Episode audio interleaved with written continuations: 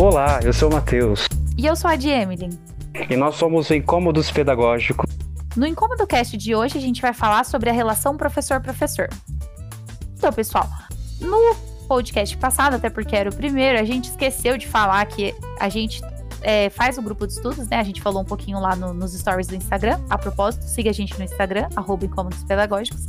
E a gente faz o grupo de estudos para trazer o conteúdo para vocês o melhor possível, né? Tanto a voz da nossa experiência, quanto a essas questões, é, quanto esse conhecimento, né, mais científico, assim, mais acadêmico, né, ter gente para apoiar aquilo que a gente fala. E a gente esqueceu de colocar, né, no, no podcast passado. Esse podcast, né, da relação professor-professor, a gente vai tentar deixar na descrição do YouTube, se você está ouvindo pelo YouTube. A gente não sabe se dá para pôr pelo Spotify ou pelo Anchor, mas com certeza vai ter no YouTube e nos destaques do Instagram. Então, segue a gente lá e aí você vai conseguir é, saber quais direitinho quais são as referências. Para esse, pod, esse Incômodo Cast de hoje, é, a gente usou o livro Conversas com o Jovem Professor do Leandro Carnal, e um artigo que a gente pegou no Google Acadêmico, que é As interações professor-professor na co-construção dos projetos pedagógicos na escola. Quem escreveu foi a Miriam Raposo e Diva Albuquerque Maciel. Pensando nessa relação do professor com outro professor, nós trouxemos alguns pontos que nós consideramos importantes, que a gente até leu nesse artigo que a gente trouxe no grupo de estudos, e um, o primeiro deles é a formação do professor. A gente trouxe algum de, alguns depoimentos sobre esses pontos, e o primeiro vai ser sobre a formação. Vamos ouvir. Olá, meu nome é Gabriel, eu sou licenciado em Química pela Faculdade de São Bernardo, é, que é uma faculdade privada. E pela minha experiência, eu acho que desde a nossa formação docente a gente já é muito influenciado nessa situação de relação professor-professor. Porque, pelo menos na minha experiência, né, dentro da faculdade, nas aulas de licenciatura, eu tive professores que sempre comparavam a escola com a indústria. E eu acho isso muito perigoso, né, porque são dinâmicas completamente diferentes. E sempre caía para esse lado de competitividade, de que você, o que, que você tem que fazer na indústria para você conseguir manter seu emprego e para você sempre estar empregado sendo que a dinâmica da indústria é completamente diferente da dinâmica dentro da sala de aula, dentro de uma escola. Eu acho que muitas vezes os professores focavam nisso ao invés de focar na vida escolar. E a gente não pode simplesmente formar alunos com o pensamento da indústria, de ir lá produzir é, e apenas isso, né, sem formar um senso crítico do aluno fica muito focado só no ensino técnico ali, né? No que, que você pode fazer e, e não por que, que você está fazendo aquilo, por que, que você está sendo ensinado a fazer aquilo. Então eu acho que são duas dinâmicas muito diferentes da indústria e da escola e, e, o jeito que é passado isso nas faculdades, pelo menos na experiência que eu tive nas aulas de licenciatura, é algo que influencia muito a relação professor-professor lá na frente, porque desde sempre a gente é formado com essa mentalidade de competição e esse ambiente meio hostil e selvagem assim da indústria. Então, é interessante isso que ele traz sobre essa questão da, da escola ser a universidade, né? Ser considerada meio que uma fábrica, né? Me lembra muito aquela música do Pink Floyd, sabe? We don't, Sim. We don't need no education. Desculpe, meu inglês é horrível, mas é essa música. The Wall, é, né? Isso, é, dá, é, é, que o álbum, né, eu acho que, se eu não me engano. Mas a música é The Wall. Não, Another. Another, Another Brick in the Wall. Isso, isso, isso obrigado, Matheus. Então, é essa mesmo. É engraçado ele falar isso porque é, eu também eu estudei a minha formação, estudei numa, numa faculdade particular, até porque a pública são de valores, né? Então, assim, a pública não é para quem não tem dinheiro, então eu acabei fazendo a faculdade é, particular mesmo. E a minha formação, ela foi bem cartesiana, assim. É, também, eu também vejo muito essa questão de que é muito pensado para competição entre os profissionais. E olha que, no caso dele, ele fez química e eu é pedagogia. Então a gente estava estudando ali para esse ensino mais básico e mesmo assim tinha essa questão da, da competição, tinha essa questão industrial do tipo das provas, todo mundo vai sentar um atrás do outro e não pode conversar enquanto a professora fala, e aí tem mais slide do que livro para você ler. Vamos então, lá? assim, é bem complicado mesmo.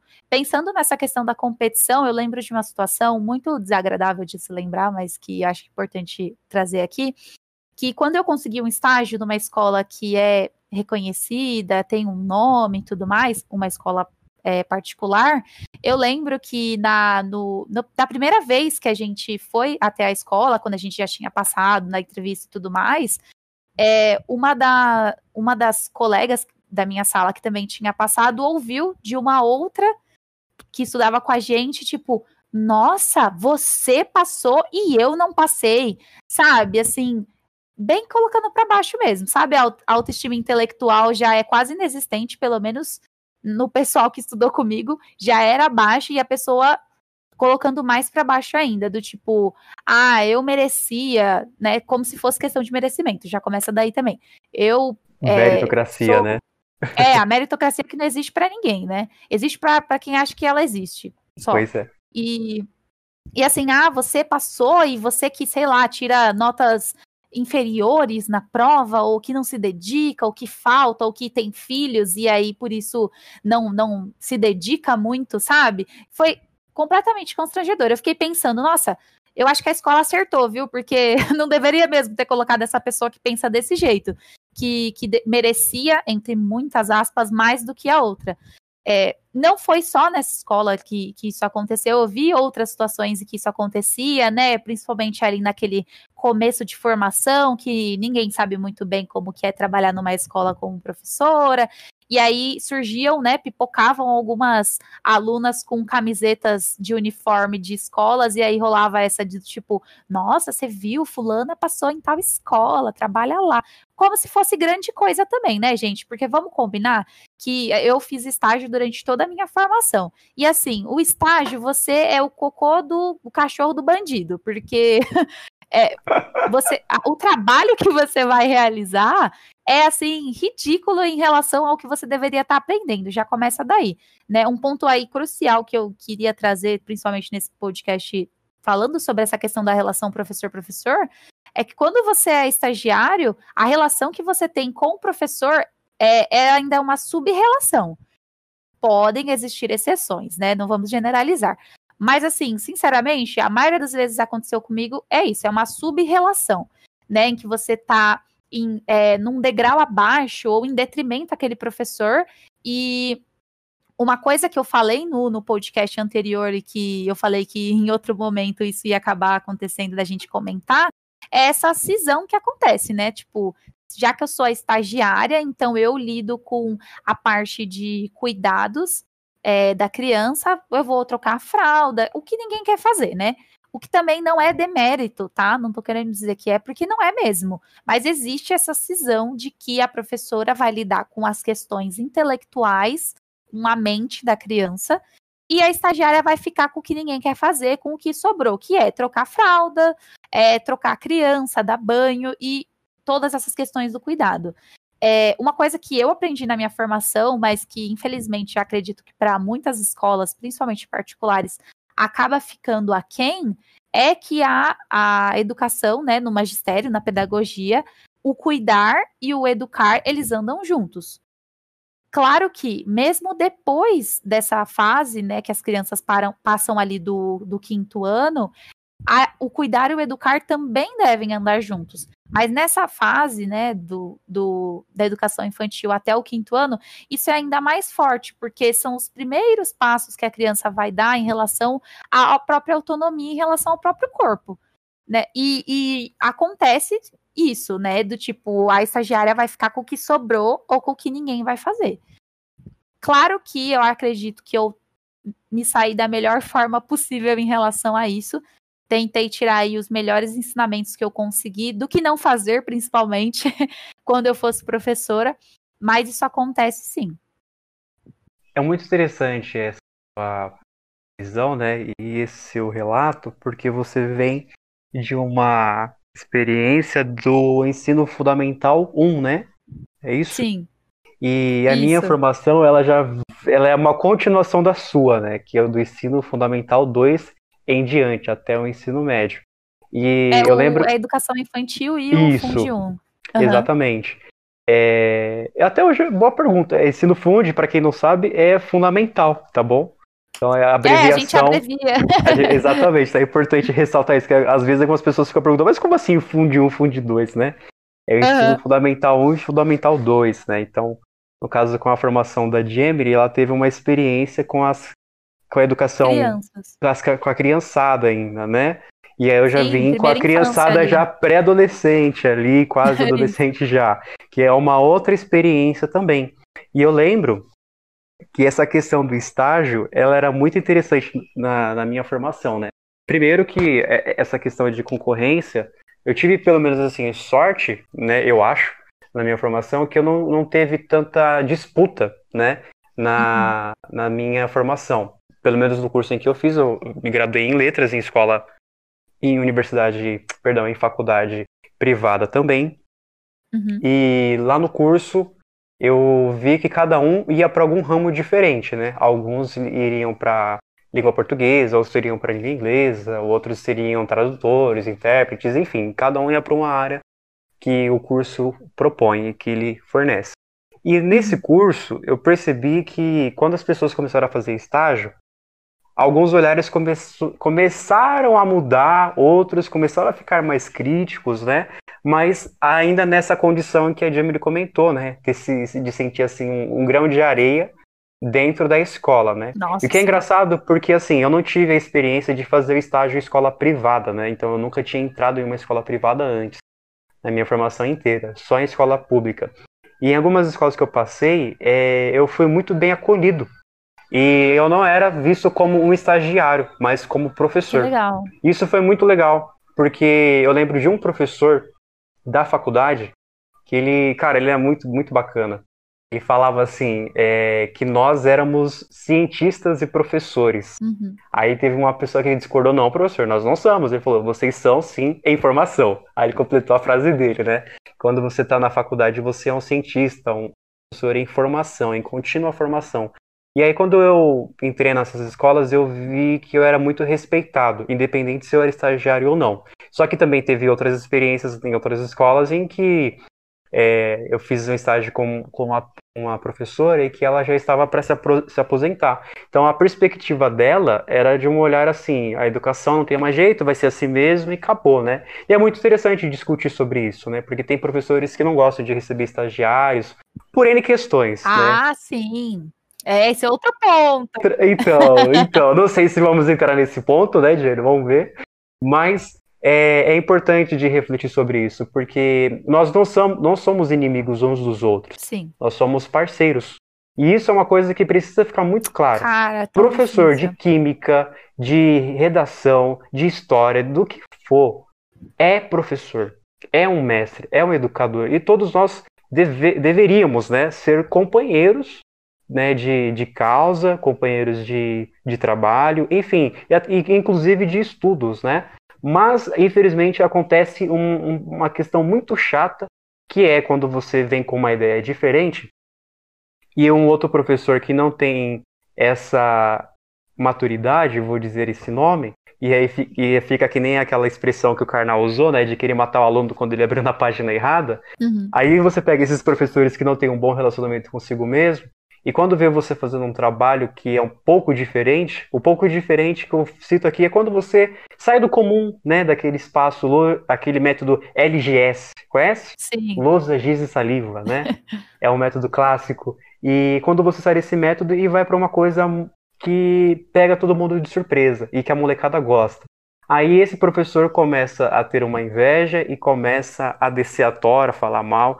E é uma coisa muito chata, né? Ou o contrário, quando também esse mesmo professor ou professora pega é, o, o bonde andando e, e se apropria desse trabalho e usa como se fosse ele que, que, está, que tinha desenvolvido. A questão aqui não é quem desenvolveu, mas acho que a gente precisa ter uma consciência de coletividade. Sim. O que um trabalha, o que um começa, o outro pode dar continuidade. Mas sem esquecer da onde veio, sem esquecer da onde começou, quem começou. Acho que isso é importante de ser ressaltado. E por quais questões esse- essa atitude nasceu, né? Dessa aula diferenciada, por exemplo. Então, eu tive essas experiências em sala de aula, né, enquanto, enquanto estagiário, e na faculdade eu não tinha essa, esse espírito né, de competitividade. Mas era muito interessante porque eu não tinha essa, essa sensação de estar concorrendo com os outros.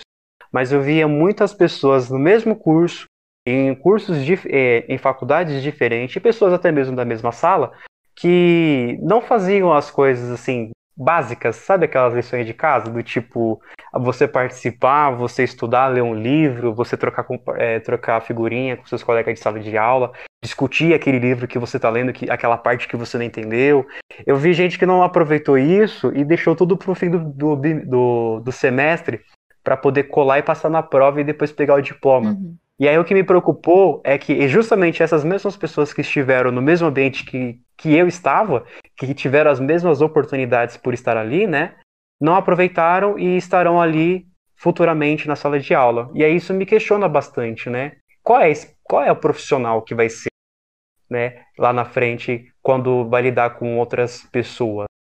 Então é, é, uma, é, um questionamento importante que a gente faz aí, porque isso envolve a relação professor-professor. Com certeza, né? primeiro a, relação que você vai ter é o que vai formar você, né? O que, o que Sim. vai tornar você um professor para depois você se relacionar com esses outros professores. E é engraçado que você citou o Karnal, mas a gente ainda não falou sobre ele. Ó, eu vou parafrasear ele aqui nessa parte do querer matar o aluno quando ele não não abre o livro na página. Gente, o livro, o, esse livro do Karnal é muito legal, sério. Se você tá aí fazendo nada no final do ano e puder, leia o livro, porque além de ele ter dicas muito valiosas, ele é muito engraçado, sério. Você ri, mas é tipo, é aquela risada com consciência. Isso, eu vou achar aqui só um momentinho. Pera, ah, tá o sintoma mais normal, ele vai falar sobre é, o professor nessa relação consigo mesmo. Então, ele está falando sobre você ter que tentar se conhecer, deixar os problemas que você tem além da sala de aula lá fora e tentar pensar neles só quando a aula acabar para que isso não comprometa tanto o seu trabalho. E aí ele vai falar uma parte que é essa parte que o Matheus citou, que é assim: o sintoma mais normal e ruim de quem não conhece bem, não se conhece bem, é a reação excessiva a coisas pequenas. Um aluno não abriu o livro na página certa e você teve vontade de matá-lo, isso é um sintoma. É muito sábio ter um pouco de consciência sobre seu estado de ânimo para ser, no mínimo, justo com os alunos e, no máximo, eficiente como profissional. Meu, perfeito. Ah, esse livro é muito bom, gente. Leiam, sério. Outra coisa também. Recomendadíssimo. Nossa, super recomendado, gente. Por favor, leia mesmo. Eu ainda não terminei, mas assim, incrível. É engraçado que outra coisa que você citou na sua fala, engraçado não, curioso. A gente, a gente tem uma mania de usar essa palavra em situações Sim. que não fazem todo sentido. curioso você, você Verdade. nessa sua fala que você falou sobre essa questão de, de que a na sua na verdade você falou muitas coisas. Vamos vamos tentar destrinchar, peraí. Primeiro, essa questão sobre professores que não não gostam que hajam estagiários em sala de aula. Gente, a primeira questão que eu. A primeira pergunta que eu faço em relação a esse tipo de professor é: você tem medo do quê? Pois é. Né? Tipo, é medo. Eu, eu até entendo um pouco, é, é, e voltamos de novo a essa questão da competitividade e essa falta de coletividade entre os professores. É medo de você ser substituído? É medo de que aquele, aquele é, aluno, né, aquele universitário em formação, é, perceba o quão ultrapassado você é e aí, sei lá, diga para a gestão oh meu Deus, faça fofoca, sei lá, alguma coisa assim, e aí você venha futuramente a perder o seu emprego ou ter complicações em relação a isso, ou pior, né, ele venha ocupar o seu lugar. Pode ser que seja isso. Mas, eu posso acrescentar uma coisa nisso? Pode. Ou pior ainda, né? Ver que você também realmente não faz nada em sala de aula. Nossa, sim, tem essa. Esse é, tem esse é um que clássico. falar essa. Tem que falar isso. Sim, esse também é um clássico, né? Vai que você ficar lá coçando a bunda e não faz nada, e aí pois a é. pessoa tá lá para te vigiar. Outra coisa errada também, o estagiário não tá lá para vigiar você, gente. Ele tá lá na maior. Eu, quer dizer, pode ser que tenham estagiários que sejam bem é, cômodos. na, na acepção mais negativa da palavra, né? Então, assim, que, que vão lá para tentar te atormentar ao invés de aprender. Mas o papel do estágio na formação do professor é importantíssimo. É você perceber como aquilo que você está aprendendo em sala de aula na, na, universidade vai se aplicar ou não na vida real. E então, assim, é Sim. é uma posição de muita humildade. Se você não tem essa humildade, então realmente o problema não é nem o professor, é você mesmo. Exato. E tem uma outra questão aí, que é um trabalho de observação. O estagiário ele tá ali para observar e, observar não significa que ele vai descer a tora, que vai Sim. se criticar falando para todo mundo, né? Ou vai falar para a faculdade que é, o quanto aquela aula é, é, legal, ou quanto que aquela aula é, é morta também. Uhum. É, porque não é, não é essa a intenção, mas é sim observar todo o contexto, como as crianças, os adolescentes, adolescentes aprendem, né? Uhum. O que está sendo dado, como é trabalhado. Porque aquele estagiário que está lá na sua sala, ou que você negou em participar do seu, da sua aula, ele vai ser um professor que, quanto mais observação ele fizer e mais experiências ele puder, ele puder participar e vivenciar, a probabilidade de ele ser um bom profissional lá na frente é maior. É muito maior. Não significa que ele vai ser, mas o fato de ele observar, eu acho que é um caminho muito importante para sair do mundo da idealização. Sim. Né? Mas existe um adendo nessa sua fala, né? Porque na, ah, na no estágio de pedagogia não é observação. Depende. Uhum. Se você for uhum. fazer um estágio não remunerado, aí pode ser, e né, tem ali uma observação que pode ser que seja só de observação. Mas ah. no estágio de pedagogia, a intenção é que você rale pra caramba. Você vai trocar fraude muita. Então eu faço o adendo 2 vai... aqui. Pode falar. É, o adendo 2 aqui, assim, no curso de licenciatura você também o estágio que é obrigatório. E você Sim. pode arrumar um estágio que também é remunerado, que não é esse que é obrigatório, né? Então, por exemplo, no meu curso eu tinha que cumprir 400 horas, então é importante deixar isso bem claro. Exato, exatamente. Sim.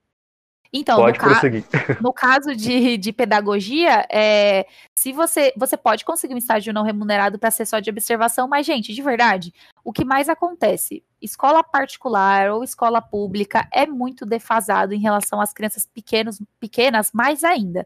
São muitas crianças por sala, sim. Às vezes é uma professora só, e eu conheço é, caso real disso, uma professora só para ficar com crianças de 2 a 3 anos, é, 30 crianças de 2 a 3 anos para uma professora. E você pensa que crianças de 2 a 3 anos, nem todas são desfraldadas, muitas ainda usam fralda. E aí, como é que você faz? Você troca a criança no meio de todo mundo? Você vai lá fora? E quem fica com as suas crianças? Então, assim, eu não, não vamos aqui crucificar o, o, o professor que está ali no desespero, porque realmente essa ajuda, ela é muito válida.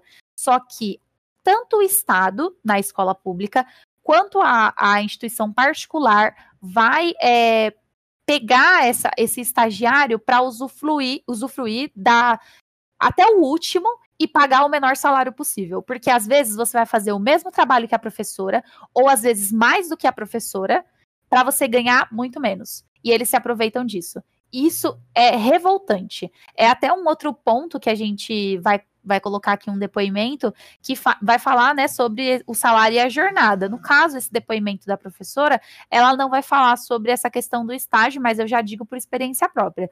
Você muitas vezes vai ganhar um salário ridículo, ridículo, gente. Eu já, ó, eu vou falar uma coisa que eu vivi mesmo. Eu trabalhava das 8 às 6, eu tinha uma hora de almoço, que era no, no, no meio das crianças o meu almoço. Então, assim, era todo mundo falando comigo, era um batendo no outro, eu tentando que resolver. E almoçar, era uma hora de almoço no meio das crianças, eu trabalhava das 8 às 6 e eu ganhava 900 reais. É. é então, é assim, bem complicado. E é aí tem uma outra questão. E a escola, ela, ela, vai, ela vai até o último mesmo, o, ela vai sugar você uhum. até o uhum. último, porque você precisa ou no caso, não é que eu precisava, mas eu, eu queria essa experiência de, de vida real. Mas assim, de verdade, essa foi a pior. é, e, e às vezes muitas é, empresas, né, e eu vou falar logo aqui, né, é, escolas privadas, é, acho que não, não vou nem dizer só escolas privadas, né, mas acho que falando no mercado como um todo, uhum. ele, hoje eu vejo que muitas empresas contratam aprendizes e estagiários para desenvolver funções de um profissional. Nossa, sim, é isso. E é isso é muito complicado. Gente, estagiário e aprendiz, o próprio nome já fala, o cara não é profissional ainda. Ele pois é. está é. em fase de aprendizagem. de formação. Então por que que, é, por que que você vai dar uma função para uma, pra uma pessoa que está em formação, que é de uma obrigatoriedade de um profissional, sendo que aquela pessoa ainda não está apta naquele momento ainda, que carece de uma formação, que carece de informações, de conhecimento. Então, é claro, a prática ela é muito importante e fundamental, né? Quando você vai desenvolver alguma função. Mas eu acho que você substituir um profissional para colocar um aprendiz e uma e uma um estagiário para pagar uma mão de obra mais barata é, é uma coisa que a gente tem que tomar muito cuidado. É ridículo. Obrigado. Era isso que eu, isso que eu queria falar é e você já falou. E, e revoltante, e... porque um monte de gente aceita isso por falta é, de oportunidade, ou porque às vezes precisa muito do dinheiro, ou como acontece, por exemplo, na minha, na, no meu caso de pedagogia, é, mulheres, né? Porque a maioria que faz pedagogia são mulheres, mulheres que foram mães ou que eram donas de casa e decidiram aí continuar com os estudos para conseguir uma uma, uma profissão, e aí acontece isso, assim, de ah, eu preciso muito, como é que eu vou pagar minha faculdade? Eu preciso arrumar qualquer coisa que pague pelo menos o valor da mensalidade. E aí entra em escolas assim. Que, gente, terrível. É, e aí é muito interessante isso que você está falando, porque me lembra muito de um discurso que eu acho que vocês já devem ter ouvido falar, principalmente a gente uhum. fala isso em linguística, que é o lugar de fala, né? Então, esse lugar de fala aí também envolve quem é essa pessoa que está fazendo a faculdade. Né? Então, é. por exemplo, eu acredito que no seu caso foi também, você precisou trabalhar para poder pagar o seu estudo, não foi? Então, Ou... eu, graças a Deus, eu tinha quem me ajudasse se eu não conseguisse o emprego. Certo. Mas eu, eu queria ter o um emprego para ter a experiência na prática e para conseguir pagar sem precisar pedir para ninguém. Exato, mas né? acho que a... é o que todo mundo quer, né? Ter autonomia para conseguir pelo menos isso, pagar o que está fazendo. Isso. Exato. E aí assim, muita gente passa por isso de ter que trabalhar e bancar o seu estudo, né? que não é uma coisa muito simples, porque é, você passa a maior parte do dia trabalhando e aí você vai fazer a faculdade à noite, né? Como no caso, o que, que sobra para uhum. você de qualidade? Só cansaço né? Pois é. E isso é, é muito louco porque parece que é até um projeto, né? Mostrando. Exatamente, exatamente. é um projeto mostrando que a educação continua ainda limitada. Né? E, e, eu conheci pessoas assim, né, na, na, na, graduação, que, o, que a condição dela era tão boa que ela conseguia fazer duas graduações no dia. Caraca! E ela, ela ficava me perguntando como que ela conseguia, né? Então, assim, é, são contextos completamente diferentes. Eu paguei minha faculdade nossa, fazendo trabalho de office boy, né? Enfim. É, nossa, uhum. foi uma experiência assim, muito gratificante. E, e aí, falando em relação a essa parte de formação, né, de graduação, que a gente já comentou um pouco, lá no artigo que a gente pegou para ler no grupo de estudos que se chama As Interações Professor-Professor na co-construção dos projetos pedagógicos na escola, tem uma frase que é muito interessante que a nova, ela vai falar assim, ó: A esse respeito, que aprender contínuo essencial para o professor deve se concentrar em dois pilares: a própria pessoa do professor como agente e a escola como lugar de crescimento profissional permanente. Devo, deve colocar, portanto, a pessoa do professor com suas singularidades e afetos como central na reflexão educacional e pedagógica, uma vez que a formação para ele depende do trabalho de cada um. Afirma então que mais importante do que formar é formar-se, pois, segundo ele, todo conhecimento é o autoconhecimento e toda formação é autoformação. Eu achei essa frase sensacional. Sensacional. E é uma Quando... ótima deixa. A gente vai ouvir, então, o depoimento de um professor que vai falar sobre formação continuada. Então, falar sobre a formação continuada de professores é interessante, porque assim, o mundo evolui, a tecnologia avança cada vez mais e os professores têm que se adequar a essas mudanças, né? É, lembrando que os alunos de hoje são mais questionadores do que os, alunos, ah, os alunos antigos. É, eu percebo também que essa falta de compromisso dos professores em procurar uma pós, né? Fazer um mestrado, um doutorado, se atualizar, porque os estudos também se atualizaram variação linguística, por exemplo, a neurociência que está dominando aí a educação, né? É, fora também o a, o ensino à distância, né? Então o professor ele sempre, sempre tem que estar atualizado. É, eu lembro que eu lecionava em uma escola uma pública né, e uma privada. A pública, né, como sempre, não tinha os suportes tecnológicos, mas eu na escola privada lá tinha tablet, tinha celulares, tinha internet à vontade, entendeu? Data show. Então os alunos, né, eram mais questionadores, eles pesquisavam mesmo. Então um professor meio não falo desqualificado, mas com um pensamento antigo sofreria um pouquinho, né? Então tem que andar conforme a mudança. Sou formado em letras, eu tenho 28 anos e as experiências, a experiência que eu tive anteriormente, nossa, eu só agradeço a Deus porque a educação é maravilhosa, né? Então o professor tem que estar preparado para novos desafios. Eu acho muito interessante esse relato da formação contínua em muitas vezes a gente fica com esse é, impasse. Quais formações a gente tem que ter? Será que eu tenho que ir para o mestrado? Será que eu tenho que ir para o doutorado? Será que eu tenho que fazer uma pós-graduação? Será que eu não tenho que fazer nada disso? Me dedicar a alguns longos anos né, dentro da sala de aula para eu poder estar maduro o suficiente para estar no mestrado? Uhum. Né? Então, é, são várias problemáticas que tem aí por trás que a gente precisa levar em consideração. E acho bem interessante isso que o que acabou de ouvir, quando é dito que muitas pessoas têm uma certa preguiça, né, ou que fica estagnado. Sim. Porque Gente, desculpa, se você acha que quando você fazer uma graduação você vai ser alguém na vida, eu te convido a você repensar um pouco aí essa ideia, essa afirmação aí que a gente escuta desde quando a gente está no útero da nossa mãe, né? Vai ser alguém na vida. E o que que significa isso? Né, ser alguém na vida. Cara, eu descobri isso no primeiro dia de aula de uma graduação, quando eu encontrei com pessoas que tinham idade para ser meu pai e minha avó. E a única diferença que eu vi entre eu e ele, e, e, principalmente aos meus pais que não fizeram uma graduação, é só um conhecimento específico que eu tinha que eles não tinham. É um papel. Uhum. De resto, todos nós temos nossos conhecimentos, as nossas visões de mundo que precisam ser respeitadas. Então, a nossa formação contínua, ela precisa ser pautada e refletida a todo momento na formação do seu autoconhecimento. Como assim? Quando a, o autor fala né, que formar é formar-se, isso mostra que se a gente não se atualizar, se a gente não andar conforme as situações, conforme o tempo, conforme ou aquele ditado popular que todo mundo gosta de dizer, né, que é dançar conforme a música, cara, você não vai conseguir desenvolver um trabalho eficiente. Você não vai conseguir contato com as pessoas, você não vai conseguir ser entendido.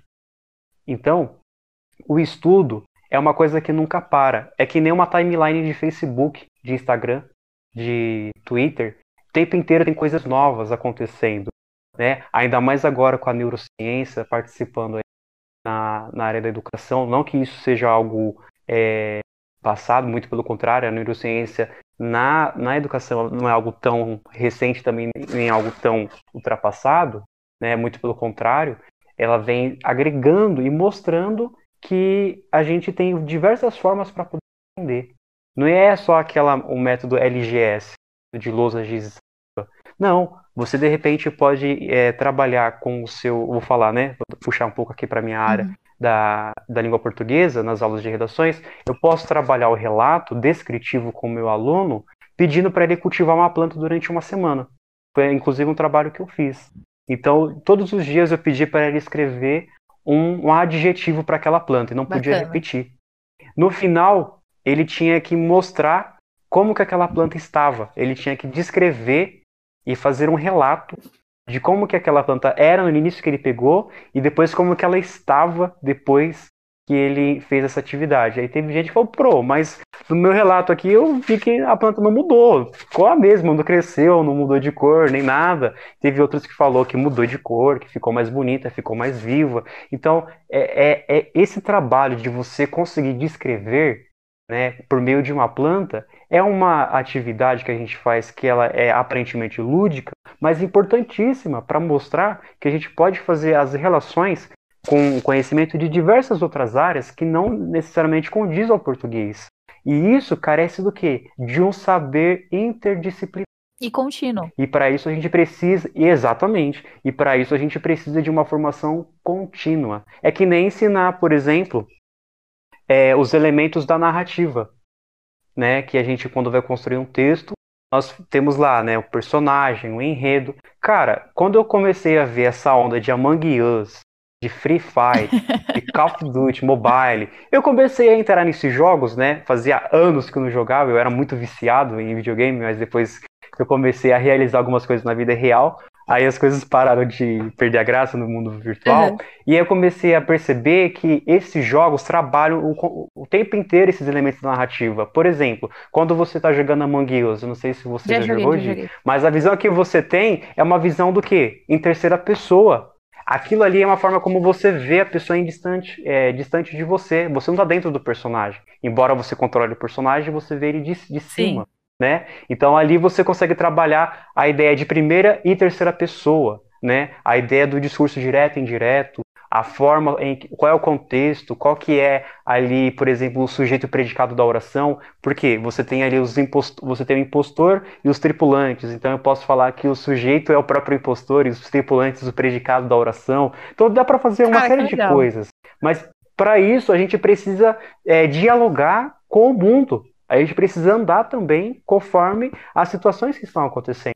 E eu acho que o saber contínuo, essa formação contínua, está muito mais do que fazer apenas um curso de formação superior, né? Não sei superior, mas vamos falar no sentido de um mestrado de, uma, de um doutorado, uhum. não desmerecendo, isso é muito importante, fundamental na formação do educador, mas a gente também tem que levar em consideração que existem outros saberes, que aí para parafraseando Paulo Freire, seria as leituras de mundo que a gente também, né? Nossa, muito legal.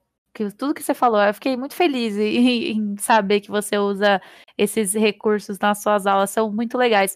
É, eu, uma coisa que eu sempre digo, e que inclusive que eu disse no, no meu vídeo de apresentação que a gente colocou lá no Instagram, jabazinho de novo, se você não segue a gente no Instagram, arroba Incômodos Pedagógicos. Segue lá. é, que eu falei, né, que Aliás, eu falei no, no vídeo, mas eu não lembro se subiu ou não. Mas eu vou falar de novo, não tem problema. Sobre essa questão da formação contínua, né? Ou continuada, como eu falo. é, a gente, eu acho que tem um defeito muito grande é, entre as coisas que é, se falam na faculdade e as coisas que se cumprem na vida real. Não, de novo, como eu falei no outro podcast, não porque elas não são possíveis, mas porque elas morrem no meio do caminho é, a formação continuada ela não é só uma coisa que todo mundo fala, que todos os professores falam e que você tem que repetir na resposta da prova da questão 3 para você passar é, naquela Nossa. matéria. Definitivamente não é isso. Também não se resume a você terminar a faculdade de pedagogia e correndo fazer um milhão de cursos livres ou pós-graduação ou sei lá o que mais você quer fazer. Eu acho que, e é o que vai falar também nesse artigo que a gente leu, é, vai falar que essa formação contínua ela tem que acontecer durante e constantemente a sua experiência profissional. Então, tá aí uma barreira muito grande que eu vejo tanto em escola pública quanto em escola particular, que é essa barreira da formação contínua em sala de aula. É exatamente isso que você veio dizer sobre é, contextualizar né, a, a, saber sobre a interdisciplinaridade, como fazer ela acontecer, contextualizar os conteúdos que só foram fragmentados, tá? Isso acho que é uma coisa que a gente também se perde muito, que só foram fragmentados com intuitos didáticos. Não existe nenhum intuito de você separar, sei lá, a matemática do português que não seja facilitar o conhecimento do aluno, né? Até porque no mundo essas coisas acontecem juntas, né? Então, é, essa formação, acho que esse maior obstáculo que a gente tem enquanto profissional é, trabalhando, né, em exercício, é conseguir essa formação contínua durante a prática. Seja porque você trabalha os dois períodos, né? Muitas vezes, principalmente escola particular, porque pública você tem que, no caso da prefeitura, né? Você tem que passar no concurso em dois concursos diferentes para conseguir dois períodos. Mas, é, por exemplo, no estado não necessariamente, mas na particular, é muito comum você ver o professor lá se matando de trabalhar o dia inteiro chega em casa podre, ainda tem a família que ainda tem que lidar, né? Tipo, ai meu Deus, sei lá, o filho comeu, tomou banho, ou enfim. Eu não vivo isso, mas relatos de pessoas que eu, que eu conheço que, né, enfim, tava lá trabalhando, pensando, meu Deus, será que o meu filho comeu? Não sei nem o que, está acontecendo na minha casa. Então, assim, é, já tem todas essas questões para você lidar. Uma carga horária altíssima, né? Quando, se você, beleza, você decide que você quer fazer uma uma pós-graduação, um mestrado. Tá bom, você vai fazer que horas isso, né? Tipo, você trabalha o dia inteiro, aí chega à noite lá sofridamente, você que já terminou a faculdade, que também foi sofrida, vai lá para um curso de pós-graduação, sei lá quantas horas também, ou num sábado, que seria o único dia que você consegue ter aquele descanso, e aí vai lá estudar. Eu não estou falando que não é importante, gente, é importantíssimo, mas deveria existir um, um, apelo e uma colaboração maior de toda a escola, principalmente a gestão, de conseguir colocar essa formação contínua no dia a dia dos professores, para que eles não precisassem sair da escola para conseguir uma formação contínua. Claro que, se você quer um título, desculpa, pode falar. Não, pode terminar. Claro que se você quer um título, né, um papel ali dizendo que você tem, é, é, fez mestrado, doutorado ou uma pós, que você é especialista, né, você vai ter que buscar essa formação fora da, da escola, do seu ambiente de trabalho. Até porque, vamos pensar ali que seu ambiente de trabalho não é esse grau do conhe de conhecimento, esse grau de escolaridade, né?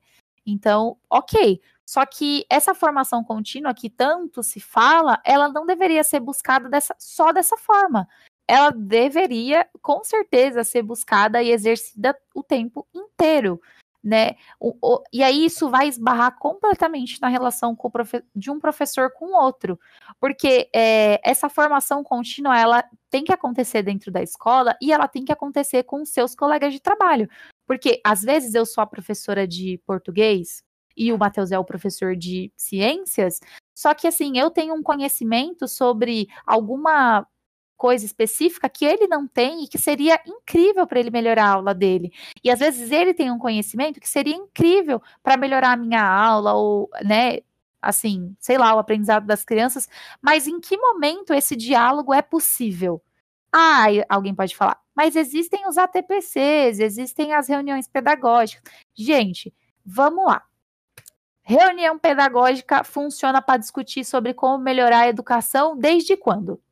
De verdade. Pois é. Serve para você ficar falando mal de aluno que já dá problema para todo mundo, né? E o ano e, inteiro. Exato. E já é outra questão também, né? Esse entre aspas, aluno problema, só serve para ficar falando disso. Ou para falar que, ah, eu assisti a novela ontem, aí o fulano matou a ciclana, né? Ou sei lá o quê. Então, Ou de assim, relatos que eu já ouvi também de pessoas que vendem Avon, né? Mas tudo. Ah, então, é. Não Enfim. tô falando que, que essas, essa, toda essa pluralidade, porque realmente não tem como a gente deixar o casaco de, de quem nós somos, além de professores lá fora, e entrar para a escola. Eu sei disso. Só que deveriam existir momentos oportunos para essa discussão de vida pessoal, de um momento gostosinho, de você ter ali com seus colegas de trabalho, e esse momento de você ter discussões sobre como melhorar a sua prática pedagógica. Só que isso não acontece. Né, por exemplo, né, um exemplo utópico aqui da minha cabeça, porque talvez um dia, quando eu criar minha escola, seja assim, né? Do tipo assim, ah, vamos escalar professores para dar alguma formação sobre alguma coisa. Não precisa necessariamente ser sobre a área do conhecimento que ele dá aula. Às vezes eu sou professora de matemática, mas, meu, eu, eu arraso assim no, no, trato com as plantas, e aí a gente pode, de repente, sei lá, fazer uma horta, um jardim na escola, envolver os professores, envolver os alunos. Só que assim, isso não é, é, valorizado, isso não é priorizado. Então, cada um fecha a porta da sua sala e lida com o seu problema sozinho. Né? E formação isso. continuada só para quem tem dinheiro para pagar uma pós-graduação, um mestrado ou um doutorado. Ou quem não tem filho também. Então, é, é realmente longe, sabe? Fica muito longe. Isso é muito triste, porque. Nossa. Então, é, é, muito triste, porque, pensa, gente, a gente passa tanto tempo na escola, por que não poderia existir? Vamos pensar assim, então, de forma prática, como isso aconteceria? Por que então a gente não faz assim? Ó, não tem os estagiários que a gente contrata? Vamos fazer assim? A gente escala os estagiários para ficar pelo menos dois em sala de aula, já para não ficar sozinho com as crianças, por uma hora que seja, para essa hora ser a hora dos professores um grupo de professores, não todos, né, da escola, porque não dá para parar a escola inteira, acredito eu, se for uma escola grande principalmente, é, ficarem lá escalados para ficar com essa turma fazendo jogos, né? Não precisa nem ser alguma coisa pensado no, nos objetivos que tem, sei lá, com apostila, com conteúdo, é, fica fazendo jogo com esses alunos enquanto os professores é, vão ter algum tipo de formação com, com outro professor também de lá, né? Não ficar priorizando assim, chamar a gente de fora, porque o conhecimento, né, que a gente traz para os nossos alunos não precisa estar tá lá fora. Ele pode estar tá ali do seu lado e você Sim. não sabe. Né? Até porque muitas uhum. vezes você não dá nem um bom dia para aquele seu amigo. Então, que já, que já é, é outra questão também. Então, essa, essa questão da formação continuada, ela não pode ser só uma utopia, gente. Ainda mais para quem faz pedagogia, porque o curso de pedagogia, eu vou ser bem sincera, ele é muito pouco. Ele é pouquíssimo. Ah, acho que qualquer graduação é, é, é aquilo, assim, uma frase que eu ouvi de um professor de música. Eu lembro que ele falou assim para mim, Matheus, eu vou te ensinar a nadar e você vai aprender e você vai poder nadar em qualquer praia, né? Então, o que, que ele queria dizer? Queria me ensinar ali o que fosse preciso para eu poder sobreviver. Uhum. E aí, conforme eu conhecendo as outras praias, eu ia ver como que é o ambiente, como que ia ver as coisas. Pra... Mas o essencial já, eu já iria saber, que é sobreviver, né? E é muito interessante isso que você falou dessa formação continuada, não queria estender tanto esse assunto, mas você falou umas coisas muito interessantes e eu queria fazer uma, um ressalto aqui, né? Primeiro, não seja esse professor aí com, não tem esse sintoma, na verdade, de querer matar o aluno, né? Parafraseando o Karnal, no sentido de você é, ter inveja ou de você. Não é que você não possa ter inveja, acho que todo mundo tem isso, mas nem todo mundo admite. Sim. Mas ao invés de você ficar criticando ou não saber o que, que o outro está fazendo, ou querer simplesmente cuidar da vida do outro, né, falando português, claro, uhum. é, eu acho que a gente precisa reconhecer que a partilha, como bem a Jeffrey falou, com o outro, ela é importante. E aí tem uma frase nesse artigo que me chamou muita atenção, que ela que, que continua assim, né, do autor. Por isso, sugere que o professor veja a escola não só como o lugar onde ele ensina, mas onde aprende. Considera que a atualização e a produção de novas práticas de ensino só surgem de uma reflexão partilhada entre os colegas que tem lugar na escola e nasce do esforço de encontrar respostas para problemas educativos.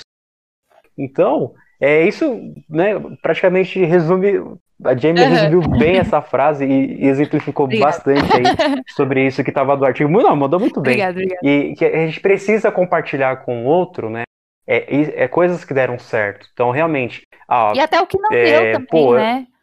Até o que não deu, Às exato. Não Sem essa de ficar. Dá certo na sua sala, vai saber. Sim, sim. Mas aí que tá, né? É, a gente tem que quebrar essas barreiras, né? De, de se sentir ou inferiorizado por perguntar o que, que o Nossa, outro tá sim. fazendo, ou de pedir ajuda, porque tem muito isso gente, também. De novo, né? humildade. Ah, eu não vou me. Re... É, humildade, exato. Aí tem. Então, assim. É aquilo, nós somos educadores, somos pessoas que estamos na mesma condição, né? Cada um com as suas é, limitações, com as suas descobertas, com as suas dificuldades, com os seus saberes, mas ali o propósito é um, é o estudante. Mas como o assunto hoje não é o estudante, e sim as nossas relações, então cabe a gente refletir bastante nessa formação continuada, que às vezes, se não, né, quase sempre, está ali diretamente e diariamente com a nossa partilha com os colegas de classe. Então, quando eu, por exemplo, fiz essa brincadeira, né, dos jogos da Among Us e tal, cara, depois disso foi até de, uma ideia de fazer podcast com eles. E deu super Legal. certo. Inclusive, esse, fazendo podcast com eles, surgiu essa ideia até de gravar os nossos podcasts também, como nós estamos fazendo aqui sim, hoje, né? sim. né? Então, assim, é muito importante da gente refletir sobre isso. E só para complementar uma fala da Jamie, né, que ela ressaltando, não é que não é importante você fazer o mestrado, tem, claro que é, ah, é, com todas as suas contribuições, mas tem uma frase aqui que os psicanalistas adoram, né, e os psicólogos também adoram falar, que é Tudo depende. Sim. Tudo depende. Você vai de, do que, por que, que você quer fazer, né? Por que, que você não vai fazer também? Então depende aonde você quer. Se você quer ir para uma graduação para dar aula, cara, obrigatoriamente você precisa ter uma especialização. Né? Então, ah, mas não quero uma especialização para poder dar aula em graduação, mas para poder aprimorar e ampliar ainda mais os meus conhecimentos em sala de aula. Legal, tudo bem. Mas a ideia é importante que você saiba o porquê você está fazendo. E não só para ganhar dinheiro para ter um papel e esfregar lá na, na cara de alguém que você tem um título. Sim. É, acho que é, isso é um pouco de prepotência. Um né? pouco. É importante a gente. é, modestamente falando, é um pouquinho, né? Certo. É, bom, a gente, gente, sempre acontece isso. A gente acaba relacionando um tema com todos os temas que a gente quer falar, então por isso a gente vai ouvir dois, é, dois depoimentos juntos, tá? Condições de trabalho e logo em seguida salário e jornada de trabalho. Olá, eu sou professora da rede estadual. Sou formada em letras, professora de língua portuguesa e trabalho como contratada. Minha relação com os professores esse ano, eu acredito que foi ótima. Não posso dizer que foi 100% dos professores. É, nós nos envolvemos bastante um com o outro, nós nos ajudamos, nós ensinamos um ao outro que sabíamos, porque nessa época de pandemia, todos nós tivemos que aprender algo sobre tecnologia, sobre como preparar uma aula sobre como falar com os alunos e na busca até eles para que fizessem as atividades e viessem buscar as atividades na escola, fossem buscar as atividades na escola.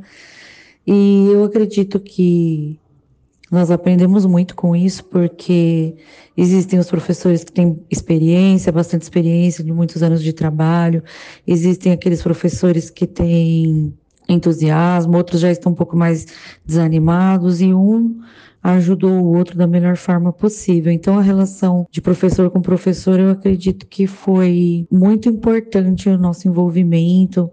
Nós criamos grupo de WhatsApp para conversar sempre, todas as dificuldades a gente postava no grupo e quem sabia ajudar ia lá e dava dicas, ensinava o que sabia mexer em todos os aplicativos novos, mexer no CMSP, Google Classroom, a fazer uma aula online, a preparar uma atividade, um plano de aula por escrito para enviar, para os alunos. Nós tivemos muitas dificuldades, por outro lado, também tivemos muita interação entre os professores e eu acredito que isso foi muito rico. É, espero ter ajudado e agradeço o convite de falar um pouquinho da minha experiência. Obrigada. Olá, meu nome é Yara, sou professora da Escola Privada de Ensino. Eu leciono há mais de 10 anos na rede privada e eu vim falar um pouquinho sobre salário e a relação com a jornada de trabalho. Bem, é, nós já ouvimos falar muito né, sobre a desvalorização da nossa profissão, que o salário pago aos profissionais é muito aquém do que as escolas particulares arrecadam com a venda do ensino. E também já ouvimos falar bastante a respeito da, da jornada de trabalho, que só aumenta né, dentro do, de alguns períodos do ano. A gente tem uma jornada de trabalho excessiva e, e nada do que é feito nesse momento, né, nada do que é produzido nesse momento, ele se reverte em, em dinheiro, se reverte em bônus ou em algum benefício para o professor. Então, é, é difícil a gente entender né, que, que o Brasil ele é um dos, dos países que tem o custo de hora-aula do profissional é mais baixo do mundo, né? Eu acho que os professores aceitam essa condição de trabalho até por falta de opção, né? De, em outras escolas e, e, e até na rede. O, o ensino superior ele é, ele é muito fraco, né? O curso de pedagogia ele é um curso fraco. Para um professor ingressar na rede, ele precisa fazer aí um trabalho paralelo de estudo para que consiga é, ingressar na rede. Então, muitos professores ficam na rede privada. Isso acaba também, é, como a rede privada muitas vezes não investe em formação de professor, acaba também sendo um setor muito sedentário. É, eu percebo que a relação é, da escola e dos professores, do professor com o professor, ele é uma relação um pouco é, afastada. As pessoas, inclusive, eu penso que a classe é uma classe bem desunida, né? A gente já participei de alguma, já participei de algumas paralisações é, de, de greves, né? E, e, a gente percebe que muitas, muitos professores não aderem, né? Com medo de perder seus empregos, com medo de afrontar aí o, ou de repente a, a gestão da escola. Então é uma classe que acaba sendo muito desvalorizada, até porque não é uma classe unida. É muito interessante, né, é, esse relato que a gente ouvir, e eu aproveito para poder aprofundar um pouco sobre é, essa situação que nós estamos vivenciando, que é o trabalho em casa, né, que é o home office. É, no local em que eu trabalho, eu pude observar que a relação entre os professores ela cresceu de uma forma muito considerável. É, tudo bem que eu não posso afirmar isso assim de boca cheia, né? Porque é, eu sou recente, sou novo lá no espaço, então tem gente que já está mais tempo e teve gente que entrou é, há pouco tempo também. Mas isso, assim, não fez o menor sentido quando a, a pandemia veio, porque todo mundo precisou da ajuda de todo uhum. mundo. E foi muito legal, porque quando nós tivemos alguns encontros de preparação para ver como que ia ser as aulas, que a gente como que ia estruturar os encontros, né, como que ia ser, cada um mostrou o que sabia e de uma forma comunitária. Então foi muito legal porque teve um professor lá que sabia mexer com Classroom, outro já sabia mexer com é, o, a plataforma que a escola já tem, enfim, e aí a gente foi se ajudando, né? Que legal. E aí foi, foi bem legal porque assim, eu tive professoras que, cara, já dão aula há, há, tipo, há mais de 20 anos, assim, e que me veio pedir orientação. Então, assim, isso foi muito legal porque a gente se sente naquele espaço de troca, onde você está aprendendo e você também está ensinando, né? uhum. né? Então tem ali uma reciprocidade muito bacana, porque não fica só pisando de um lado, não, todo mundo ganha, né? Que inclusive lá tem até o, a questão dos sete hábitos, né? Do, do seja líder, de, é, líder, líder em mim. Então, esse é um do, dos, dos hábitos que a escola pratica, que é o do ganha-ganha. Né? Quando você ajuda o outro, quando você também pensa no outro, enfim, aí todos ganham e tudo mais. Então, esse exercício que nós, que nós praticamos aí na pandemia, de poder elaborar, de poder contribuir com as nossas técnicas, com os nossos conhecimentos.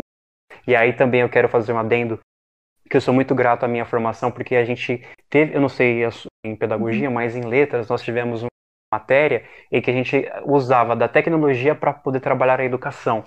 Então, nossa, foi demais assim, porque nesse período da quarentena eu lembrei demais dessas aulas e dessa matéria, né? Então, contribuiu bastante para os encontros. Cara, que legal. E, e, é, e aí a gente vê que, assim, às vezes a gente tem que passar pelo pior. É, tipo, o mundo tem que se acabar em quarentena para a gente poder ter o um mínimo de relação possível. E, tipo, se, você, se a gente observar, não precisava esperar uma quarentena para a gente ter uma boa relação. Para ter uma troca. Não precisava não é? mesmo. É, isso que você falou da, da, no meu curso de pedagogia, cara, eu tive a matéria de tecnologia da educação, se eu não me engano, isso, é isso mesmo. Só que assim, é isso mesmo. Que pena. Foi terrível essa matéria, assim, pela pra minha experiência pessoal, porque a professora metia o louco. Vou falar, ser bem sincera. Talvez um dia ela ouça a gente e ela se reconheça. Então, né, vamos dar uma alfinetada aí. É terrível, sério, assim, a gente não aprendeu. As poucas pessoas que sabiam mexer no computador continuaram se virando e quem não sabia continua não sabendo. Então, assim, não serviu de nada. Né? É, é uma outra questão também dessa, desse monte de matéria que a gente tem na faculdade que não se cumpre, né? Lá no. no Sim. Como se diz? Na ementa, tá falando que é isso e é aquilo. Aí você vai assistir as aulas mesmo. Nada a ver. Então, infelizmente, não tive isso. Na questão da, da pandemia, como eu não estou empregada com carteira assinada, como professora, então eu não tenho como dar a minha opinião sobre isso. Mas eu queria falar sobre essa questão do salário e da jornada de trabalho, que a gente já comentou, mas pensando mais nessa questão da greve. Cara, é, a gente já falou aqui e continua afirmando, até a professora falou também no depoimento, que se tem uma classe que é desunida, são os professores. E isso é muito triste. Infelizmente. Nossa, infelizmente pra caramba, cara. Eu fico tão triste. O nosso projeto, acredito eu, que ele seja uma tentativa muito esperançosa de conseguir unir pelo menos alguns professores, algumas pessoas que Sim. pensam como a gente, que concordam com todos esses incômodos e essas denúncias que a gente vem fazer sobre diversas questões. E... Ou que não concordam também, né, é, né? Mas que é um incomodado. Sim, que também é incomodado. Ou incomodado. Que se incomoda com a gente, pode ser também. é, então, assim, é, a questão da greve. Cara, assim, eu não, não, não trabalhei em, em escola. Eu não trabalhei como professora, né, efetivamente. Eu terminei a faculdade há pouco tempo, então a minha maior é, exercício na profissão foi como estagiária. Mas assim, cara, greve um monte de gente fura greve. E aí é compreensível. A pessoa fura. É uma tristeza. É uma tristeza, assim. É compreensível. Um monte de gente querendo lutar para conseguir condições de trabalho melhor, né? Como a professora só falou sobre. A outra professora só falou sobre a questão da pandemia, mas questões de condições de trabalho no geral, né? Pensa que sem pandemia também um monte de coisa precarizada, pre, precária pra caramba, né? Desde sempre, principalmente escola pública. Sim. E condições de trabalho melhor, uma jornada de trabalho é, menor e um salário que realmente reflita essa jornada de trabalho, né? Uma coisa também que ela falou é sobre essa questão da escola particular, que chega uma época do ano em que você tem que se dedicar mais, que você tem que ficar mais na escola. Isso quando você não tem que ir de feriado ou de final de semana é, para fazer, sei lá, é, mostra cultural ou essas, essas feiras, né, para os pais verem o que acontece dentro da escola, que eu não estou criticando que isso aconteça, tá, gente? Tem que acontecer mesmo, é super legal.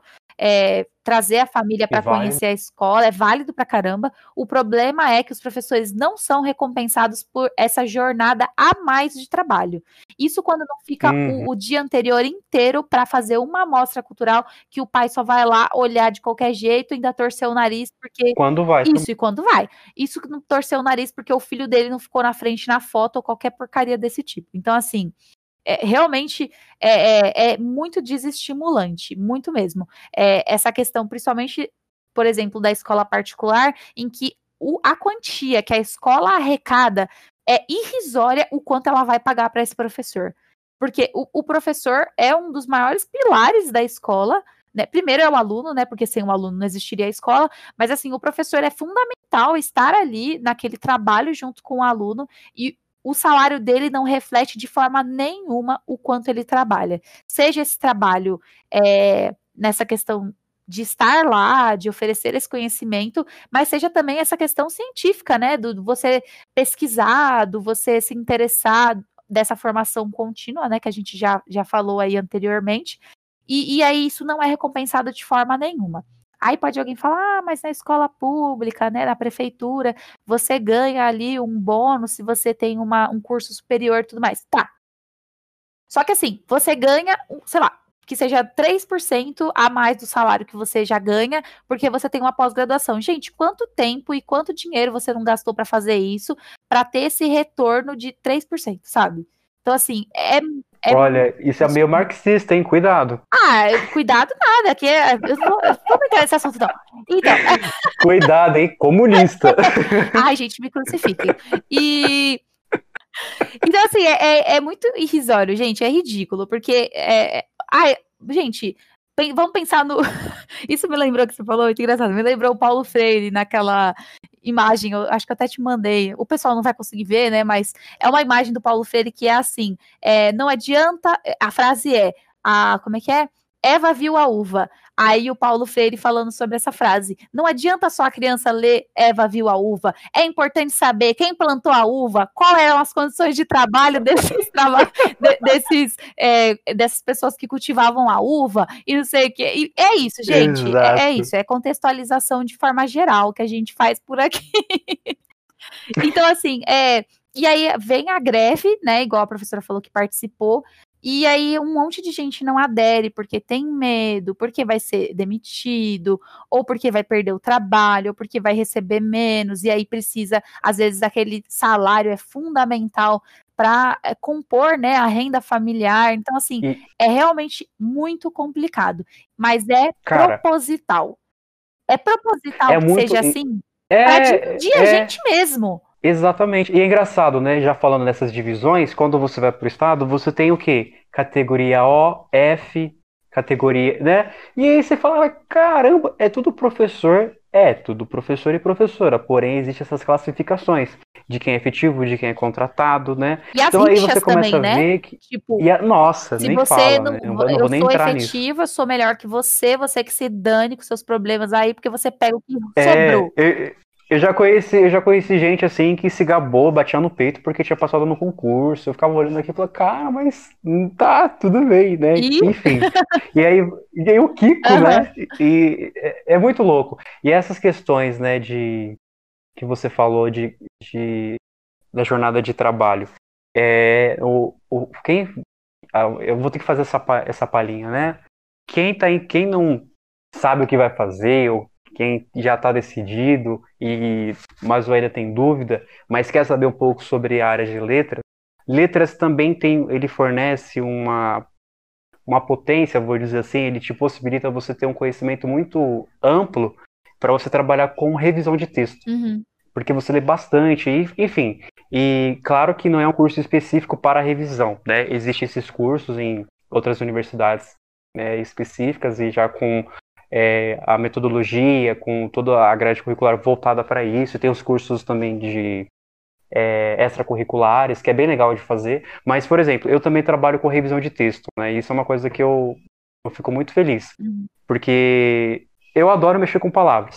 E aí você pega o professor, né? Aí eu me lembro de quando eu estudava, quando eu estava no ensino médio, eu não entendia o porquê que os professores levavam os seus, né, assim, uma série de coisas para casa para poder revisar tudo em casa, ou passava assim horas e horas na escola, ainda que o turno dele já tinha acabado, para ficar ali corrigindo matéria, fechando nota. Que não vai ser e, recompensado e, financeiramente. É, exatamente. Então, assim, isso é uma coisa que eu, eu acho que, que deveria ser repensado, porque, gente, revisar texto não é fácil. E uma coisa que você coloca ali para uma criança, aquilo ali pode ficar na mente dele por anos. Então, até nisso a gente tem que ter essa cautela. Mas não estou falando que tem que ser mais remunerado por conta disso. Não. Mas porque é um trabalho. Sim. E que não está incluso no pacote do salário. Sim. E que deveria. Né? Se você Exatamente, não está no pacote. Que todos os professores fazem isso, independente de ser língua portuguesa, o professor de matemática, o professor de química, ele vai estar tá ali revisando os exercícios, né, as atividades, e que não está nem no horário, não tá nem ali durante o, o horário, o horário em que ele vai de, exatamente a carga horária dele, né? E que isso é levado em vão. Então aí, é, aí que acontece aquelas perguntas mais tolas, né? Que é Você trabalha ou só dá aula?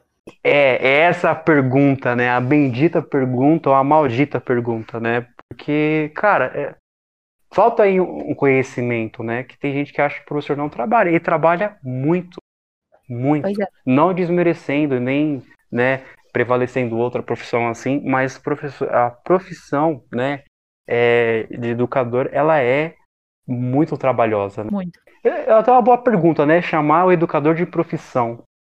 Será que educar é uma profissão? Né? Então, ed não, vale educar aí... não necessariamente. É, mas aí, deixa essa, deixa essa pauta para outra. Para outro podcast, manga, a gente né? pode destrinchar aí, né, o que, que seria educação, Exato. definições do que seria professor, do que seria o aluno. Acho bem legal a gente trazer mais para frente.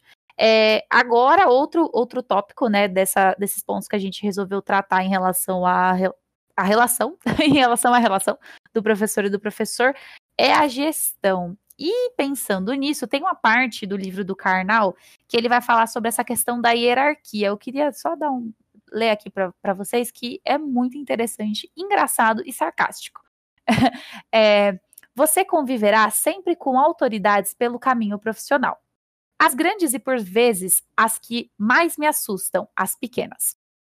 Constan Constato que um dos defeitos da autoridade do professor ao funcionário que cuida do audiovisual é que eles perdem, perdemos, o foco na atividade fim. A atividade fim da escola é o aluno e seu aprendizado, como eu já disse. Para isso, e dentro dos limites da lei, da ética e do possível bom senso, cabe fazer tudo. A autoridade do professor existe para esse fim, como a do diretor e dos coordenadores. Numa escola, todos somos servos do objetivo maior e só existimos para essa meta. Assim como alguns professores, há diretores que entendem que seu poder é o objetivo em si do cargo. O zelo pelo respeito e a defesa de uma liturgia ao redor desses dire diretores evidenciam como perdemos o foco. A autoridade do diretor emana da vontade política de que a escola dê certo e funcione. Isso implica um pacto invisível, mais claro. Obedeço porque concordo com a base e as condições que motivaram a sociedade escolar.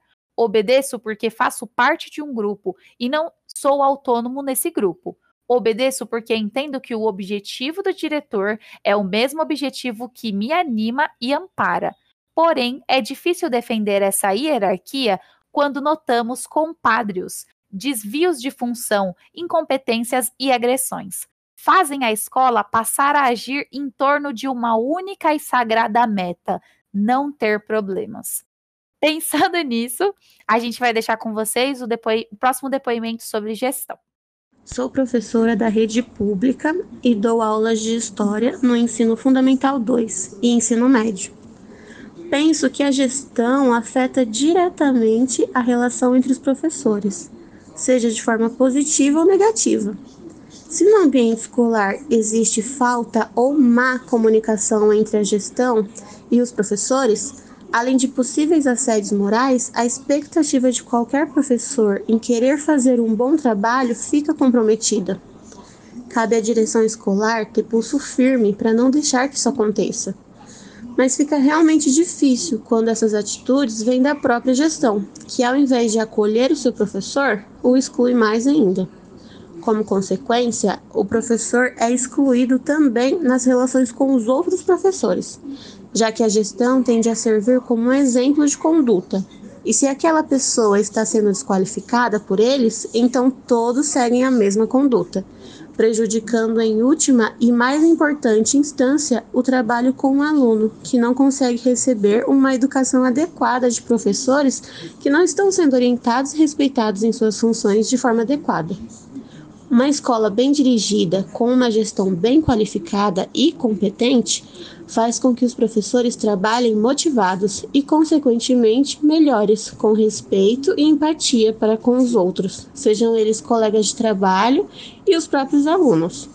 Já uma escola mal dirigida tende a afetar a todos que ela compõe, se tornando um ambiente hostil e desagradável. E se para os próprios professores é assim, então o que será para os alunos? Depois desse depoimento, né? Então, é, eu queria fazer um paralelo da, da gestão em relação à política que a gente falou lá atrás, no começo do podcast, se você ainda se lembra, porque já está bem grande, é, que a gente falou sobre essa questão do professor achar que é, não deve ter essa continuidade no trabalho que foi feito, né? Que deve se jogar fora tudo que foi feito antes e começar tudo de novo.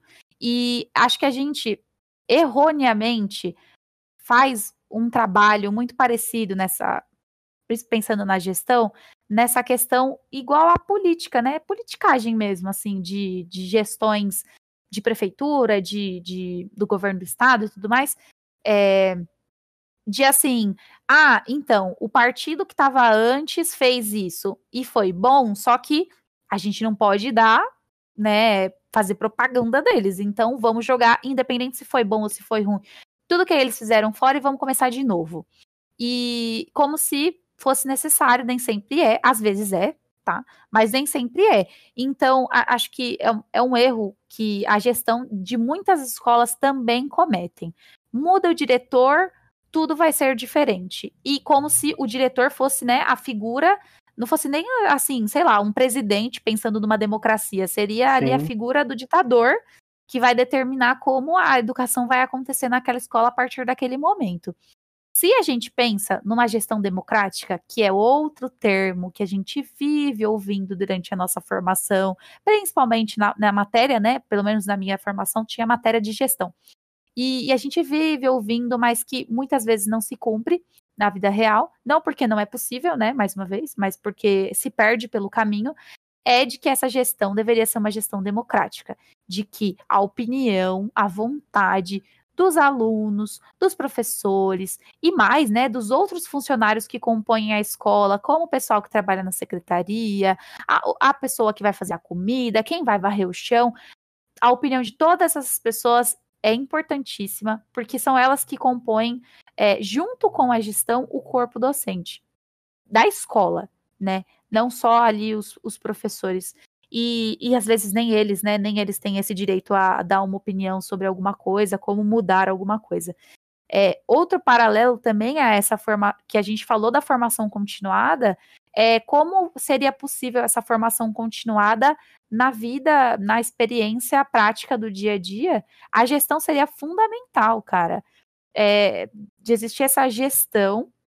E, de novo, gestão não vai ser ali só o diretor coordenador ou coordenadora, enfim, não vai ser só essas figuras, vão ser todas as pessoas, mas a gestão da escola como um todo fazer esse trabalho para que, por exemplo, essa formação continuada fosse possível.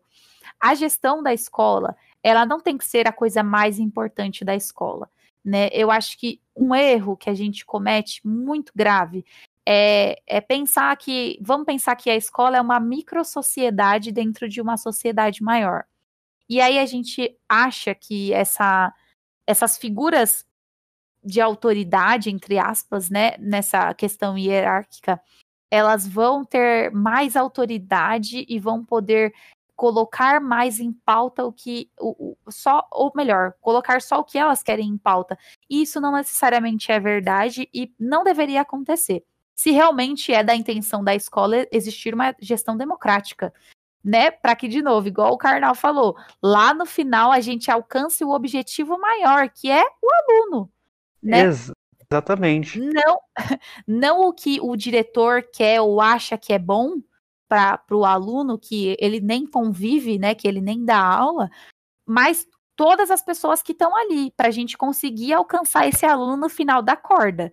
É, e a, gestão, ela é essa espinha dorsal, sabe? Que deveria a, é, agrupar todas essas pessoas, os professores, os outros funcionários, para chegar num consenso. É, nem sempre isso acontece, né? Acho que isso fica mais do que claro na experiência profissional de cada um, infelizmente. É, mas a, a, a, gestão é importantíssima, gente. É, não é só questão de você respeitar a autoridade, não ou sei lá, não passar por cima de ninguém e blá blá blá, igual a gente ouve. Mas é uma questão é, de colaboração e de respeito entre todas as partes. Isso. Eu sou o diretor, eu sou o diretor, beleza.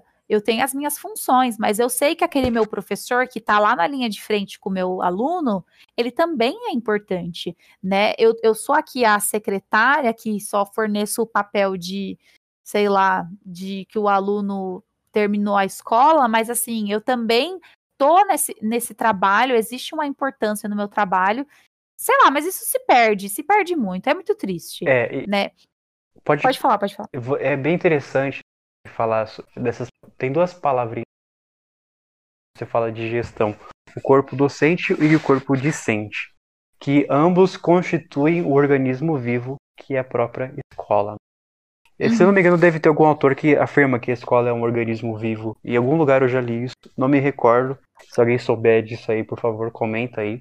Mas uhum. é, isso que você falou de todas as pessoas que constituem a escola é uma coisa, é algo que a gente precisa é, ficar atento, porque, por exemplo, para uma escola ser bem acolhida, ela primeiro precisa estar limpa né? Uhum. E quem é que toma conta disso, né? Quem é que, e quem é que quem são as pessoas responsáveis por isso? por uma boa refeição, por uma boa acolhida verbal, vamos dizer assim, né? Então, Uhum. todas, todas as partes, elas são fundamentais, né, nesse processo de construção da educação dessas crianças ou desses jovens, dessas, desses professores que estão porque às vezes a gente ignora isso, passa por, essa, por esses profissionais, sejam os auxilia, é, auxiliadores da limpeza, sejam as pessoas que trabalham na cantina, enfim, a gente passa e dá uma ignorada muitas vezes, né? Por quê? Será que a gente faz isso? Né? Porque é que a gente vive tanto nessa ideia de que acho que só o professor e só a gestão é o principal, mas esquece que tudo aquilo ali também, toda, todas essas Faz outras parte. partes, faz parte. E aí que é, é bem interessante, né? Que a gestão ela tem um olhar também de que é aquela que toma é, que toma as porradas, né, na guerra, né? Quando quando vai quando é para ouvir reclamação, chega primeiro na gestão e depois passa para o professor. E aí o professor fica entre esse meio termo, entre o aluno, a reclamação do pai e a escola. né? Então é muito, é muito interessante falar sobre isso, porque é, não é uma questão que a gente tem de e, e respeitar somente a- essa ideia né, de hierarquia. hierarquia, né? É uma Uhum. ideia, inclusive, patriarcal. Mas é, a gente tem que entender que cada um tem a sua função e a sua contribuição na formação daquela criança, daquele jovem, daquele adulto. E a pergunta que eu deixo aqui é: se você está nesses espaços, qual é a sua contribuição que você deixa? Pois Ou é, que você não deixa. pai mesmo. É, é isso, porque eu não Você falei dos também pais. faz parte da escola, né? Sim, É, é, acho que é, se assim, a gestão, vamos pensar, fazer um paralelo, né? Igual eu falei, a sociedade, a gestão seria, sei lá, como o, o presidente ou é como, como vamos pensar que a figura do Então- diretor seria como um presidente, né? sim, Então, ele não tá ali para a diferença de um presidente e um ditador tá justamente nisso, ouvir as partes e decidir com todos qual, qual é a melhor escolha. O problema é quando eu não ouço ninguém e a escolha final é sempre minha. é, Isso não é gestão democrática. e nem um pouco. Longe de E ser. não se faz escola assim, gente, de verdade. Assim, se faz. Só que assim, a chance de você tá achando que o que você tá falando tá se cumprindo é mínima, né? Porque eu tô falando aqui numa ponta, o que chega lá pro meu aluno é sei lá o quê. Porque ah, se, se não tá existindo ali uma comunhão, uma é, é, colaboração entre, entre todos para que a gente atinja o mesmo objetivo, sei lá o que, eu o que, que chega no meu aluno, né? Sim, Então, a- embora a gente não, não esteja falando, né, o termo do nosso tema, que é relação professor-professor, espero que vocês é, estejam compreendendo como esses pontos vão determinar a relação entre os professores dentro da escola. Nessa questão da gestão, por exemplo, né, igual no depoimento que nós ouvimos, ela vai ser crucial para determinar o relacionamento entre os professores. É, os outros pontos também, mas a gestão vai ser acho que acredito que vai ser também é, é, esse. Vamos pensar assim, numa comparação bem chula, mas acho que fica claro. Vai ser ali o pai para separar a briga ou fazer a união entre os irmãos, sabe? As pazes, né? Então, é, a, a gestão também tem toda essa importância, também tem essa importância de ouvir esses professores, quais são as queixas, as opiniões e as ideias que eles têm, e fazer um paralelo isso com todo mundo que está na escola. Pensando nisso, a gente vai para o último ponto, que é a questão do currículo. Agora vamos ouvir o depoimento. Olá, meu nome é Karina Dias Santos, eu tenho 22 anos e atualmente leciono a matéria de inglês do primeiro ao quinto ano e aulas de artes para o segundo ano. Bom, falando um pouco da interdisciplinaridade, eu confesso que para mim eu sempre ouvi na teoria como funcionava, mas era algo muito longe da prática, porque antigamente eu lecionava em um curso de idiomas. Quando eu entrei em uma escola regular, que é o local do meu trabalho hoje em dia, eu adorei o fato de que nós conseguimos unir todas as matérias, principalmente quando todos os professores se dialogam para que isso aconteça. E desde que a gente começou esse projeto dentro da escola, de que as matérias elas não são totalmente separadas, mas elas podem sim se conversar, a gente sentiu também dos alunos um encanto quando eles percebem que o que eles estão aprendendo na aula de ciências conversa às vezes com a aula de matemática ou com a aula de história, isso faz com que eles se interessem mais por aquilo. E para mim, na minha opinião, a melhor parte, lógico, a gente gosta de ver a qualidade de ensino dos alunos, mas foi se aproximar dos professores. A gente pode ter esse tipo de diálogo, a gente não precisa trabalhar sozinho. Então, eu acho que é uma coisa que deveria ser colocada em prática em todas as escolas, porque os resultados sempre são positivos. Então, é, essa questão do currículo, ela sempre fica, para mim, é, muito, pelo menos é, é o que eu penso, em relação a essa relação do professor é, com outro professor, ela vai depender da abordagem pedagógica que a escola vai adotar. Eu acredito que esse seja, primeiro, foi, né, pelo menos que eu lembro no nosso grupo de estudos, né, Matheus? O primeiro ponto que me despertou que vai determinar essa relação entre os professores antes da gente ler as coisas que a gente tinha lido e tudo mais, né? Essa. Porque essa abordagem, igual a gente falou da gestão, se a gestão parte de uma, de uma é, de uma gestão democrática, né, que houve todas as pessoas que compõem ali o corpo docente e discente, a abordagem da escola também tem que seguir esse padrão e as relações vão refletir isso. Se a gente pega uma escola que tem vem de um uma abordagem, um método tradicional, é muito difícil que os, os professores consigam ter uma relação harmônica, saudável e que possam é, se ajudar nessa, voltando né, a todas as questões, nessa questão da formação contínua, né? Se cada um vai trazer alguma contribuição do que sabe, ou o que não sabe também.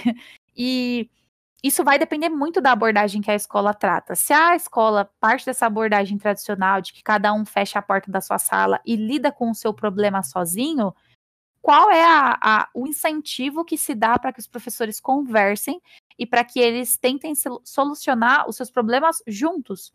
Né? Porque não existe meu aluno e seu aluno, é o nosso aluno, é a nossa escola. Né? De novo, esse pensamento de coletividade que acaba faltando de, e que vai passar aí por essa, por essa abordagem que a escola vai fazer em relação ao próprio conhecimento, né? Como o professor vai lidar com esse conhecimento com o aluno, né? Pensando nisso, é, também tem essa questão da interdisciplinaridade que vai influenciar. Se eu, de novo, se eu fecho a porta da minha sala e só eu lido com a minha matéria, com o meu problema, e aí, né? Como que na cabeça do aluno todos esses conhecimentos se conversam e fazem sentido para o mundo prático, né? Porque, de novo, igual eu falei, a questão da, do conhecimento ser dividido é puramente didático, é puramente para ser mais fácil para a aquisição do aluno e para também é, essas questões mais específicas de matérias específicas, como português e matemática, é só para ser mais fácil para o professor explicar e mais fácil para o aluno aprender. Não necessariamente na vida, né? Muito, na verdade, acho que dificilmente na vida isso vai estar separado. Então a interdisciplinaridade ela é importantíssima, porque ela é a própria vida. Né? É o, o, o, professor ali de matemática que vai relacionar o conteúdo com o de português e tudo mais. E se a escola não parte desse tipo de abordagem, como que é, isso como que vai ser favorecida essa relação entre os professores? Muitas vezes ela não vai, né? Eu lido com o meu problema e pronto. E na re reunião pedagógica a gente reclama do mesmo aluno que ele não está aprendendo nada ou sei lá o quê, né? Que, sei lá, o comportamento ruim.